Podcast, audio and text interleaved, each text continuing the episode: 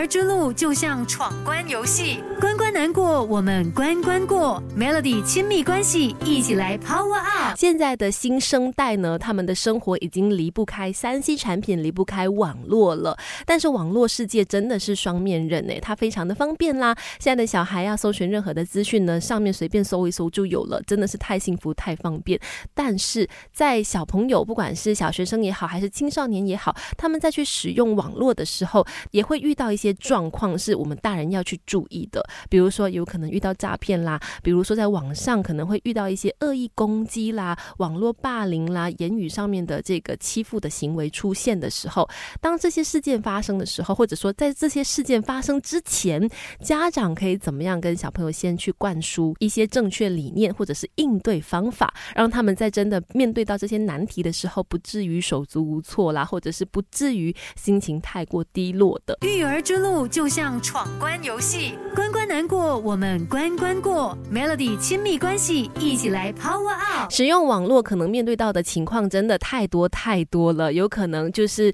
呃在网上被诈骗啦，或者遇到网络霸凌啦，或者是在网上误交损友等等的这些情况都有可能发生。但是无论怎么样都好，父母绝对要记得，当你知道你的小孩在使用网络的时候呢，请你在允许他们使用电子产品和互联网的同时，也一定要参与和了解孩子在网络世界的一些动向。你一定要知道说你的小孩最喜欢玩哪些游戏啦，最常用的一些社交平台是什么啦，然后也应该要先了解一下他们在使用这些社交平台的时候，比如说交友软件的时候，嗯，可能都结交一些什么类型的朋友。不用说啊，每一个网友都要知道，但是可能比较熟悉的、常联络的，哎，可能可以通过跟他们多聊天的时候，也顺便的多了解一下。其实现在的小孩会有自己认识朋友的方式，你说要去过多的管束，那是很难的一件事哦。无论怎么样都好，千万不要先去否定你的小孩，不要在他跟你分享某个认识某个朋友，或者是跟你分享某些事情的时候呢，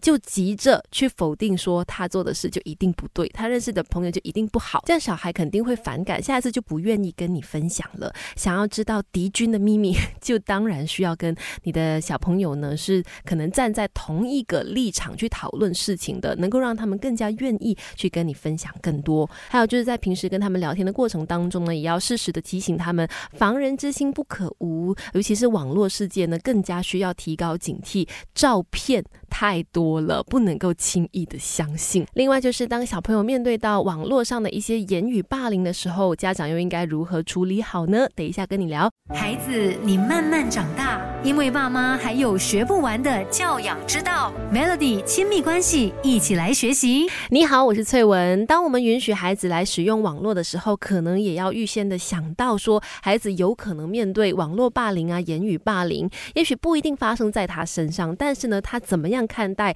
网络霸凌或者是言语霸凌这件事，其实也是一个蛮重要的，能够让家长知道孩子的三观有没有正确。所以平时在跟他们聊天的时候，也可以就是针对某些网络霸凌的状况、一些现象呢，跟他们去做讨论的。那可能孩子在比较小的时候，面对到网络上的一些不太好听的言语的时候，一些留言的时候，他们肯定会非常的伤心难过。那家长要怎么样去陪伴他们，怎么样去引导他们呢？还是那句话，沟通最重。要如果孩子因为可能一些不太善意的留言而心情不好的时候，你可以跟他聊一聊，说你觉得你伤心难过的地方是哪里，那个点是什么？然后是不是我们有可能误会别人这个文字上面的意思呢？毕竟很多时候呢，一句话用讲的和用写的，它可以意思差很远。也许对方没有这个你所想的那层意思，但是因为文字我们看起来有可能误会了、误解了。再来呢，如果这个小朋友他真的常常在这个社交平台上，或者是在某些游戏里面，经常遭受到一些恶意的